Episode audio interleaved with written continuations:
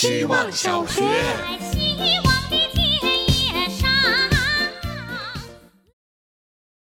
大家好，我是小袁。前两天在希望小学里学到了新的知识点——青酒塔记。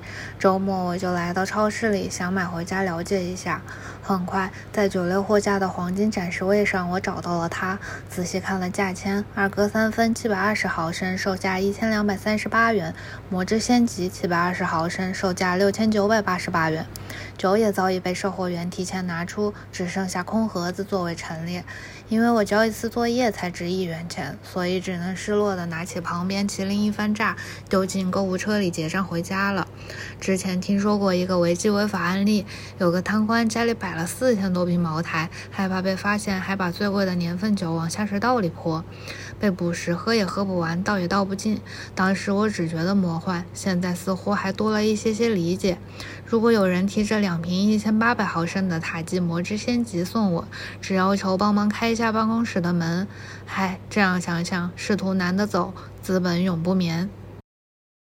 希望小学，大家好，我是小七。昨晚的主题在吃上，迷糊之时看着小杨要点螺蛳粉外卖这句入睡。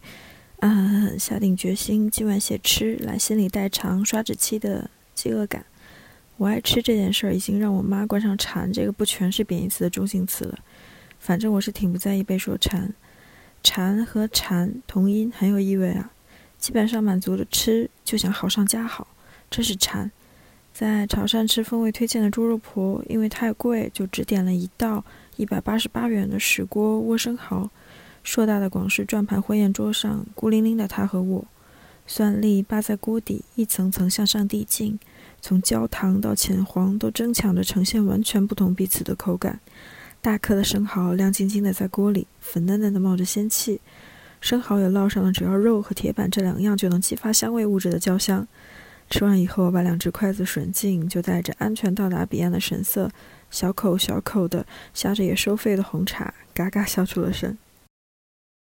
希望小学，大家好，我是小一，今天和大家聊聊我最喜欢导演伍迪·艾伦。有一次朋友问我，艺术家真的可以拥有特权吗？我回答，在《解构爱情狂》里，伍迪·艾伦坦言他自己是个在现实生活里完全处理不好事情的人，但却可以在艺术里施展才华。我一直觉得那些人生活混乱都不是出于有意，他们是真的缺乏好好生活的能力，或者说是勇气。路易 C.K 也是如此。但是我之所以喜欢他们，是因为他们就算把自己的人生过得一塌糊涂，也永远会拍好每一部电影，说好每一场脱口秀。我很感激他们，因为我也无法过好我的生活。但是看他们的作品，我会觉得开心而满足。他们在通过艺术拯救自己同时，也拯救了观众。也许他们是坏人，会狡辩，会脱罪，但是每个人都是这样脆弱的，有自己无法克服的障碍。我不觉得是因为天赋让他们可以被容忍，而是因为他们也是人，和我们一样会犯错，只是他们还能发挥才华，有所创造。这让我们看到了，即便我们很弱小、很沮丧，很多时候很无能，我们也可以创造奇迹。希望小学，大家好，我是小南。今天想跟大家聊一个稍微敏感的话题：污点艺人应不应该允许复出？这也牵涉到一个问题：艺人的私德和专业资本应不应该被绑定作为商品出售？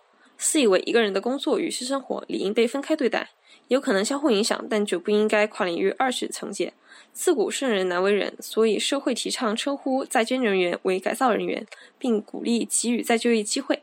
私以为私德的事情留给舆论去谴责，如果影响到工作出产，就应该让商业市场自然淘汰，而不是一开始就意图抹杀他在工作领域的能力和付出。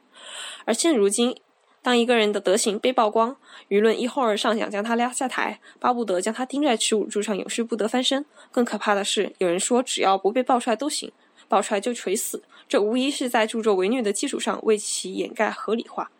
一方面，大多数人都理解商业的趋利性。一方面却无法接受污点艺人，除了人设之外，还有其他固有的商业价值。有人说他们赚了这么多钱，对他们多些要求是应该的，而我想说，用人为能，就事论事，才是现当代网民最应该学会成长的部分。希望小学，推开一条小船的时候，你离它最近，它顺流而下，你和它分别。驾驶一条小船的时候，你离它最远，你们天天在一起捕鱼，在深不见底的潭水上滑行，去上游的城镇赶集，去下游走亲戚。小的时候一无所有，大一些，比小时候的一无所有还要少有一些时间，总会有一些高兴。